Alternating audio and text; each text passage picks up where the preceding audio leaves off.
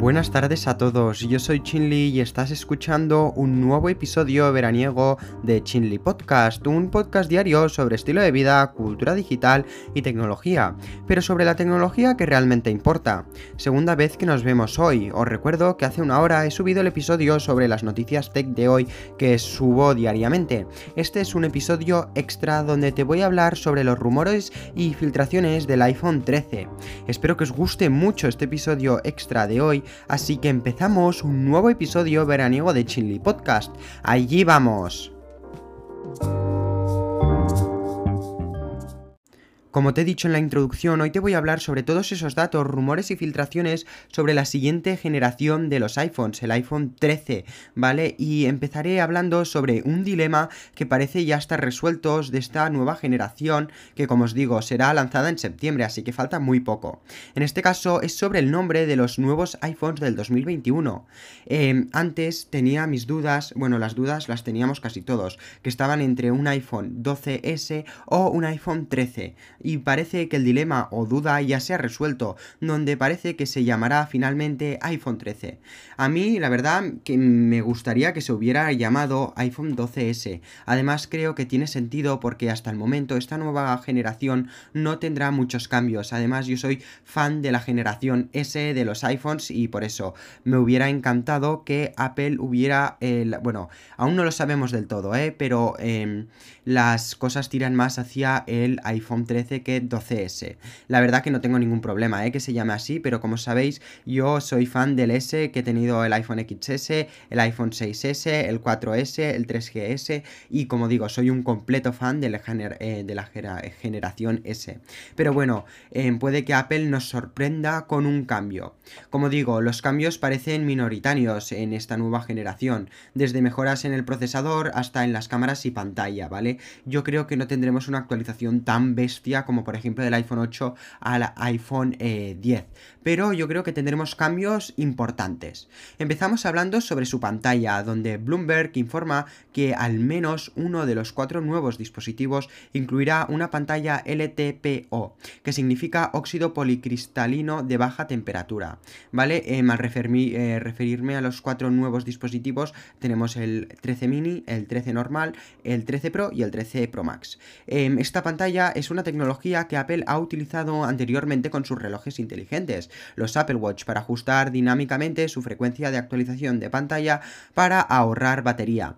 Además, esta nueva eh, tecnología de pantallas podremos encontrar que por fin la gama Pro tendrá una tasa de refresco de 120 Hz, cosa que llevamos esperando desde creo que el iPhone 10, ¿vale? Los iPhones hasta el momento tenían una tasa de refresco de 60 Hz y yo creo que llevamos mucho mucho tiempo esperando a que la actualicen a 120 Hz, eh, que esto de la tasa de refresco es que la pantalla, la pantalla irá mucho, mucho, mucho más fluida.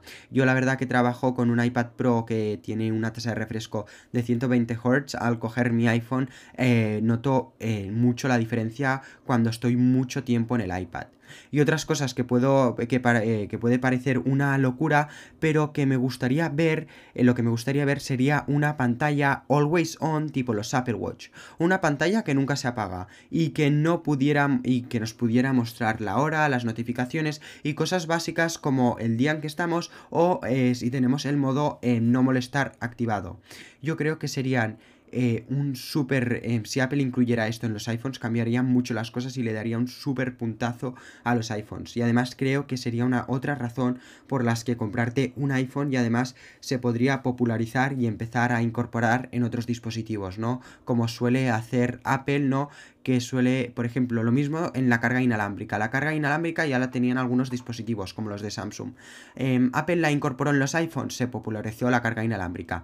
Y yo creo que este puede ser un paso muy grande para Apple y para otras compañías.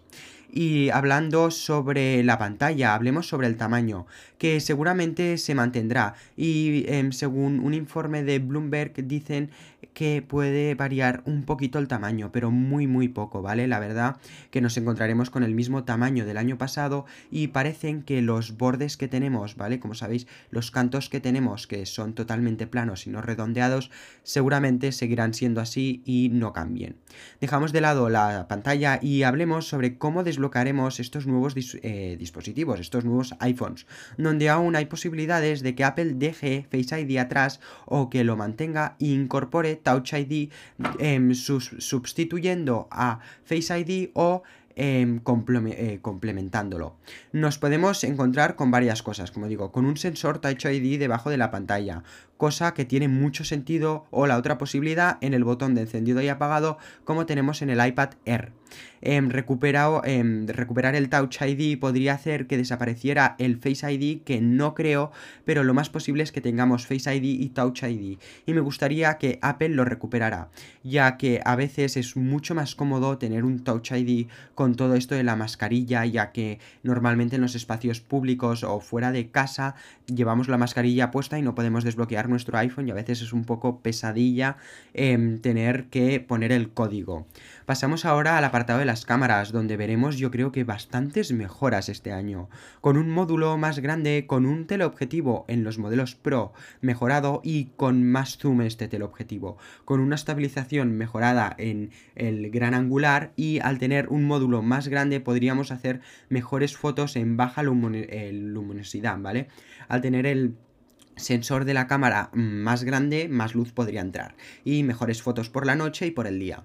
Y también creo que hay la posibilidad de encontrarnos un modo retrato en vídeo em, aprovechando el sensor LiDAR, ¿vale? Sabéis que tenemos el, el modo retrato para fotos, pues creo que también podría unirse al vídeo, ya que podría dar mucho juego. Ojalá tener un modo retrato en vídeo sería uno de los, una de las razones por las que me compraría el iPhone 13, porque grabar con la calidad de esa cámara y además con el fondo desenfocado eh, de la persona, yo creo que sería top, top, top para un nuevo iPhone 13. Por otra parte, en el modelo básico, en el iPhone 13 y el mini, no creo que hayan grandes cambios, solo un módulo de cámaras más grandes y no creo que tengamos el sensor LiDAR o un teleobjetivo en los modelos, em, como digo, el iPhone 13 y el mini. Además, no creo que nos encontremos con la posibilidad de grabar en 6K o 8K en cualquier dispositivo, ni en los pros ni en los normales. Creo que Apple se mantendrá en el 4K, em, puede ser que grabe a 120 fps, pero no creo que suba de resolución. Solamente mejorará calidad y puede añadir más megapíxeles en sus cámaras. Puede que también podamos grabar en modo noche.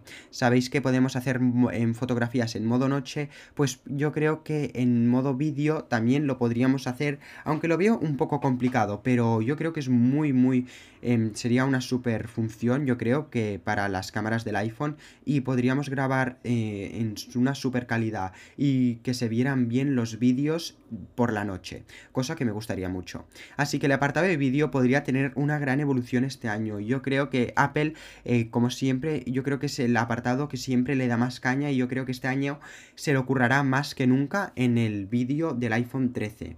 Y que me lo dejaba Em, los modelos normales podrían tener el gran angular y el super gran angular, eh, como sabéis, los tienen en forma vertical, ¿no? El iPhone 13, ahí el iPhone 12 y el mini tienen el gran angular, bueno, las dos cámaras traseras las tienen en vertical, pues podría ser que las tuviéramos en diagonal, sí, sí, en diagonal. Puede, soñar, eh, puede sonar extraño y puede parecer extraño, pero nos acabaremos acostumbrando, ¿vale? Eh, hemos visto, mm, si vosotros sois unos fans de Apple, em, habréis visto muchas imágenes del iPhone 12, eh, perdona, 13 y 13 mini con las cámaras traseras que las tienen en diagonal, ¿vale? Eh, la de arriba a la izquierda y la de abajo a la derecha en diagonal.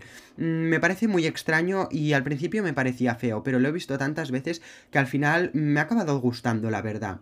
Yo creo que el apartado de cámaras este año, como digo, siempre mejora, pero creo que será un paso más, ¿vale? El año pasado fue en Dolby Vision y este año creo que será en otro apartado de vídeo como eh, grabar en modo noche y modo retrato. Por otra parte, pasemos al eh, cómo cargaremos el dispositivo, que el puerto Lightning parece mantenerse en su sitio y puede que Apple acabe eliminando en un futuro del dispositivo, eh, perdona, que acabe eliminando el Lightning en un futuro del dispositivo y cambiar a solo carga a través de MagSafe o carga inalámbrica.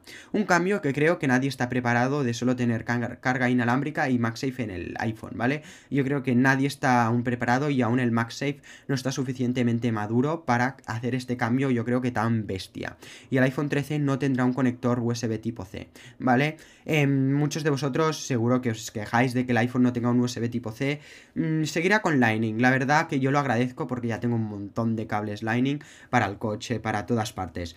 Eh, para casa, bueno, tengo cables en todas partes ya Lightning y cambiar todo esto para mí sería un drama absoluto. Pero bueno, a veces sí que tener un USB tipo C podría cargar más rápido el iPhone y podríamos tener eh, una transmisión de datos más rápida em, si, que, si quisiéramos conectar el iPhone a una cámara tipo un Mac. Aunque lo veo raro, yo creo que está la posibilidad, ¿vale?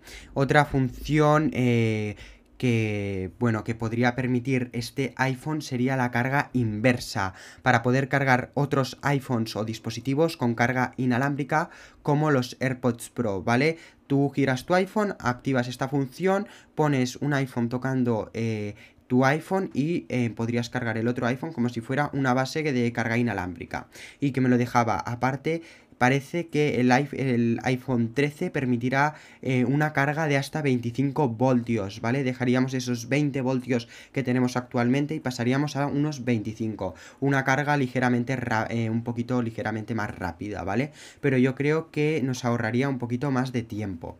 Otra función podría ser la multitarea, igual que tenemos en el iPad, ¿vale? Es otra función que no sé si será realmente útil, pero podrías em, estar allí. He visto mucha gente que habla sobre ella, ¿vale? No digo que sea mala, pero mm, para trabajar en un iPhone mejor cómprate un iPad, pero yo creo que la pondrán, ¿eh? En la multitarea o poder dividir la pantalla con dos aplicaciones, lo veo posible. Además, según se informa, Apple se está preparando para un gran ciclo de ventas del iPhone. Según Bloomberg, dice que Apple ha pedido hasta 90 millones de unidades para el periodo de lanzamiento inicial que se extiende hasta finales del 2021, en comparación con el pedido típico de 75 millones visto en los últimos años. La compañía parece estar apostando por el aumento de la demanda provocada por más personas que se actualizan a dispositivos 5G, pero también puede beneficiarse de las sanciones eh, impulsadas a su rival Huawei, que recientemente se vio obligado a retrasar el lanzamiento de su último em, em, buque insignia. Es poco probable que la producción de los nuevos iPhones se vea afectada por la escasez global de chips, porque el tamaño, eh, el tamaño de Apple em, lo convierte en uno de los clientes más grandes e importantes de la del fabricante de chips TSMC, ya que es la compañía que fabrica los chips de Apple y no creo que hayan retrasos. Yo creo que Apple ya está preparado, así que hasta el momento no se esperan retrasos en los iPhones como, vieron, eh, como hubieran el año pasado problemas, ¿vale? Si os acordáis que fue eh, el lanzamiento de los iPhones retrasado de septiembre a octubre, ¿vale? Normalmente se presentan en, septiembre y fueron eh, presentados en octubre. Además, creo que este año será el último año para el iPhone 12, eh, para el iPhone, perdona, mini, ya que no mucha gente compró el 12 mini y creo que este ya será el último año para el mini y será eliminado ya que no ha tenido grandes ventas. Hablando de chips, este iPhone incorporará, bueno, el iPhone 13, em, todos los modelos incorporarán el nuevo chip A5, ay, perdona, A15 y que será eh, ligeramente em, diferente al A14. Y creo que se parecerá más al chip M1, donde podremos tener mejores gráficos en el iPhone y como siempre más potencia. Además que estos modelos vendrán con iOS 15 incorporado. Hablando de componentes internos, hablemos de la memoria interna, donde esperamos... Em, un cambio en los modelos normales y el Pro. En el iPhone 13 y 13 mini esperamos que, eh, que podamos configurarlo hasta 512 GB, em, que hasta el momento lo podíamos configurar solo hasta 256, ¿vale? Y el iPhone 13 Pro y Pro Max podría ser el primer iPhone en tener hasta eh, un terabyte de almacenamiento interno, aunque no creo que se haga realidad esto ya que casi nadie llena un terabyte en su iPhone, bueno, en un iPhone en general, pero mm, yo creo que eh, más de una persona se lo compraría. Continuamos hablando de lo que más eh, dice de un teléfono, los colores, porque es como directamente mucha gente interpreta de qué teléfono es de, de, qué teléfono está hablando o qué teléfono está viendo. Y yo creo que es una parte clave de cualquier teléfono móvil, un color. Parecen que los iPhone 13 y el mini, eh, bueno, y el 13 mini seguirán con la misma gama que el 12 y el 12 mini, pero nos encontramos unos cambios, yo creo que en el Pro, eh, como el año pasado, donde podríamos encontrarnos con colores que hemos visto en generaciones anteriores o nuevos colores, donde los modelos Pro podrían ser en color negro como el año pasado, plata y la incorporación del oro rosa o roast gold y el oro de puesta de sol que lo llamarían sunset gold.